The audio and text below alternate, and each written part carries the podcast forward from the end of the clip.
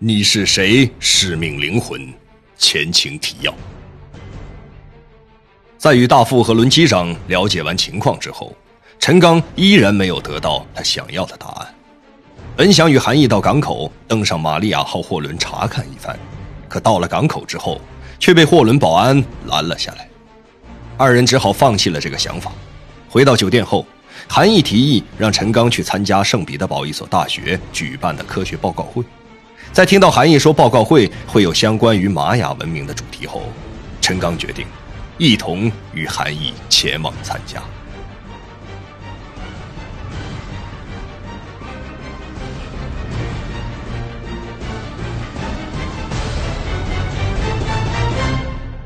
第二章，三，行李失窃。陈刚透过出租车窗户。看着雪后夜晚的圣彼得堡市容和建筑，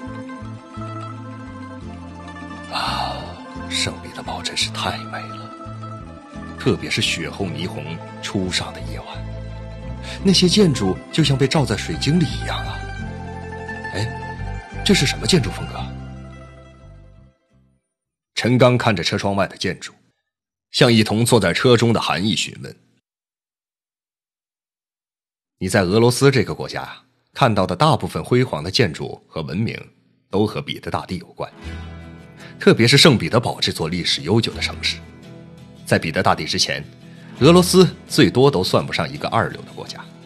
他是俄罗斯罗曼诺夫王朝的第四代沙皇，大概跟中国清朝的伟大君主康熙差不多前后。只不过，康熙王朝时期，康熙将中国带到封建时期最为辉煌的时代，而彼得大帝励精图治。将俄罗斯当时这个二三流国家发展成为现代文明的强国。他的皇后叶卡捷琳娜也是一流政治家，呃，有点类似我们国家汉朝的吕后。彼得大帝时期的俄国啊，不但保持了各方面发展的势头，还有所加强，所以今天所有俄罗斯的政客都把他看作自己的榜样。今天的俄国总统就是最好的例子。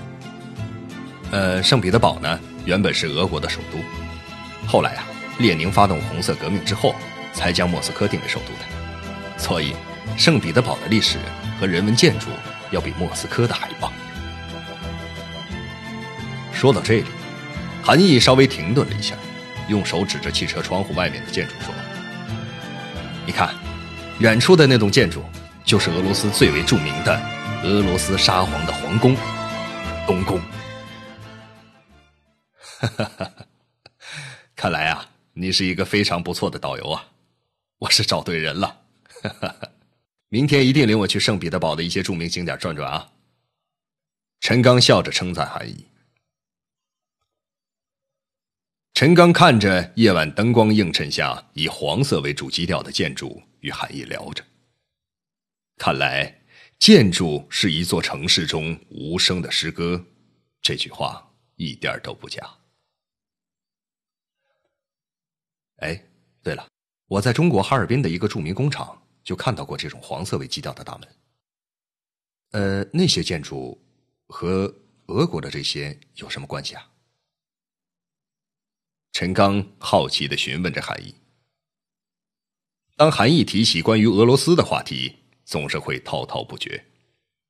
哈哈，当年啊，沙皇实力崛起，他们的势力。就侵入了中国的东北重城哈尔滨，所以你今天会在当年被誉为“东方巴黎”的哈尔滨看到很多俄式建筑，也就不奇怪了。黄色建筑风格也是俄罗斯古典建筑的一个重要特色，就像中国皇家建筑的红墙绿瓦，是一种民族风格。陈刚随着韩毅的解说，也越发兴趣大增。对了，电影《列宁在十月》里面，苏维埃领导的人民群众。当年就是攻打的这所建筑吧？我看着那个大门，感觉特别熟悉呢。哈 哈是的，呃，现在是晚上，所以看不太清楚。等明天白天啊，我带你去参观一下这个与伦敦大英博物馆、巴黎卢浮宫还有纽约大都会博物馆齐名的四大博物馆之一，你会发现更熟悉的东西。你是不是还有点感到这个建筑风格与欧洲的那些古典建筑有点类似啊？因为呀，当年沙皇就是全面学习欧洲的文明，所以请的建筑师也是欧洲人，是一位意大利著名建筑师。汽车向着预定好的酒店行驶着，陈刚突然想用数码相机拍几张圣彼得堡建筑的夜景。他在车里翻找那个装有贵重物品的背包。哎，韩毅啊，呃，我们出机场候车的时候，你发现那个黑色的背包没有？陈刚问韩毅。呃，我印象中那个包不是一直在你身上背着吗？我记得一起出机场的时候，你还背在肩上啊。韩毅一边回忆出机场候车的过程，一边帮陈刚寻找那个黑色背包。两个人几乎找遍了车内的所有角落，也没有发现那个放着各种文件、护照和相机的背包。陈刚的额头不觉冒出了冷汗。呃，会不会是放在汽车后备箱里了？韩毅提醒他说：“出租车又行驶了一会儿，来到一家高档酒店的门前。韩毅拿着行李来到陈刚预定的房间后，马上开始寻找那个放有贵重物品和各种文件、护照的黑色肩包。二人将所有行李翻遍，也没有找到那个背包。陈刚一遍又一遍的翻找着，韩毅也替他着急。”我们马上报案吧，说不定包是被偷了，或者是我们在机场的时候丢在那儿了。陈刚闷头坐在床上，回忆着下飞机之后的每一个细节，并没有回应韩毅的建议。他清晰的记得，下飞机之后特意将那个肩包背在身上，在等候出租车的时候，因为那个包中放着相机、电脑等东西，陈刚觉得有些重。就将包从肩上拿了下来，放在大行李箱上了。假如这个包丢失，一定是这个环节出现了问题。他在回忆中并没感到那个时候自己和行李的周围有陌生人经过。正在陈刚努力回忆的时候，手机响了起来。他看了一眼手机屏幕，来电显示是吴号码，他的心蓦然一阵加速跳动。难道是他，那个已经失踪的诡异的灵狐？韩毅并没有观察出陈刚脸上表情的微妙变化，他静静的注视着陈刚。陈刚装作是一个很熟悉的人来电话一样，将电话紧贴在脸上，接听着电话。电话显然是接通状态。但手机的听筒中传出的背景音，好像是一处聚集了很多人的公共场所。接着又传来一阵阵无序的电子讯号音。陈刚对着手机“喂喂哈喽哈喽”的讲着，手机听筒中却变得没有一丝杂音。陈刚感觉手机还是在接通状态。这时候，手机传出几声滴滴的接收信息的声音。陈刚忙将手机从耳朵旁拿开。他看了看屏幕，点开了刚才接收到的信息。打开手机的信息，内容是一段并不清晰的视频片段。视频的内容正是自己和韩毅刚走出圣彼得堡机场，在候车区等车的画面。陈刚站在那个巨大的行李箱旁边，眼睛注视着出租车驶来的方向。韩毅。站在距离他二三米的地方，正在朝出租车招手示意。那个黑色的单肩包正放在那个大行李箱上。这时候，一个身材偏瘦、长着卷曲头发、穿着皮衣的男人，趁着路过的功夫，快速拿起那个黑色皮包，就向陈刚的身后方向匆匆离去。看到这里，视频慢慢的就模糊消失了。虽然这是陈刚第一次在手机上看到这种方式的视频，或者说信息，但他断定这一定是那个人给他发过来的。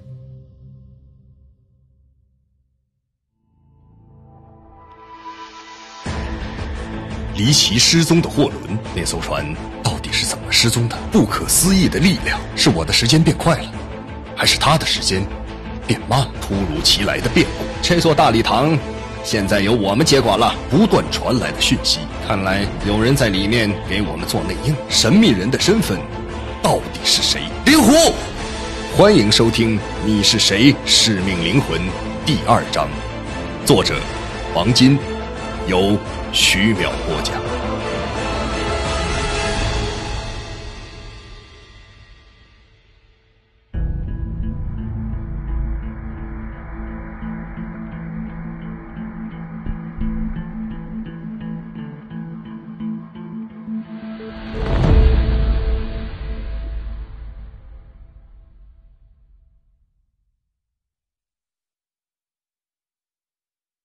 难道他想用这种方式提醒帮助我？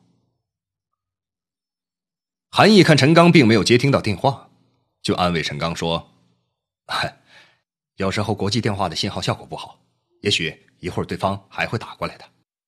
呃，我们先去警局备案吧，然后再去机场的失物招领处碰碰运气，看看有没有人捡到那个背包，说不定会失而复得呢。” 你马上去警局报案，我去机场寻找。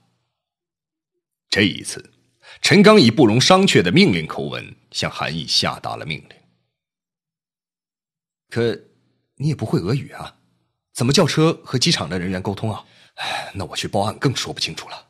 我来俄罗斯之前啊，已经在手机中下载了俄语翻译软件了，简单的词语不成问题。你就按我说的做就行了。陈刚说完。拿起刚才脱下的羽绒服，就朝房间的门走去。当他拧开客房门把手，踏出门的一刻，又回头对跟在他身后的韩毅说：“保持手机畅通，随时联系。”陈刚入住的这处高级酒店门前有很多等候客人的出租车，酒店的正门车水马龙，各式汽车和出租车停停走走的上下着客人。二人在候车区没等多久，就驶来一辆出租车。你先去警局报案，我去机场。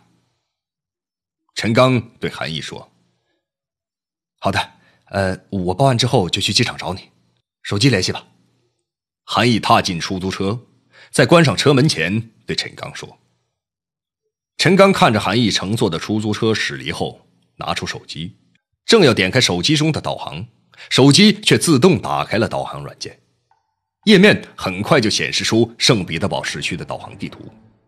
还没等陈刚找到标有小飞机图案的飞机场位置，导航地图上就出现了一个红色闪动的圆形小点红色圆点很醒目的不停跳动，接着又出现了两条不同颜色的覆盖在道路上的粗线。先是从那个红色不停跳动的小圆点开始的蓝色线，这条蓝色的粗线。一直向前移动，最后停在了标有飞机图案的位置。陈刚看着这个英文的导航地图，飞机图标所在之处，正是圣彼得堡普尔科沃机场。接着，陈刚看到从机场的位置又延伸出一条绿色的粗线，这条线一直曲曲弯弯移动，最后在一个地方停止不动了。陈刚看了一眼地图上绿色粗线终点位置的英文。又回头看了一眼刚才走出来的这处酒店，正是相同的名字。这时候，一辆出租车恰好停在了陈刚的面前。他拉开车门，坐到副驾驶位置，拿着手机对司机指着跳动红点的位置，用英文说：“要到这里去。”也许圣彼得堡市作为一个著名的旅游城市，每年都要接待大量操着英语的西方人的缘故，司机看完陈刚的指引后。点了点头，用俄式英语说了声“明白”，便发动汽车驶向了目标。此刻的陈刚已经没有继续欣赏圣彼得堡美丽夜景的雅致了，脑中快速的盘算着应对方案。出租车在繁华的街道中七拐八拐之后，停在了一处墙上闪烁巨大霓虹灯的古老建筑旁。出租车司机扭头看着陈刚，嘴角挤出一丝微笑。示意他目的地到了。陈刚看了一眼手中握着的手机，出租车到达的位置正是闪烁红点的地方。交完钱也没等司机找零，陈刚就下了车。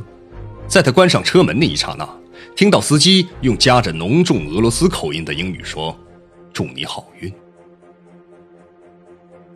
陈刚走下车来，向四周看了看，又对照了一下手机的导航，心想，应该是这个地方。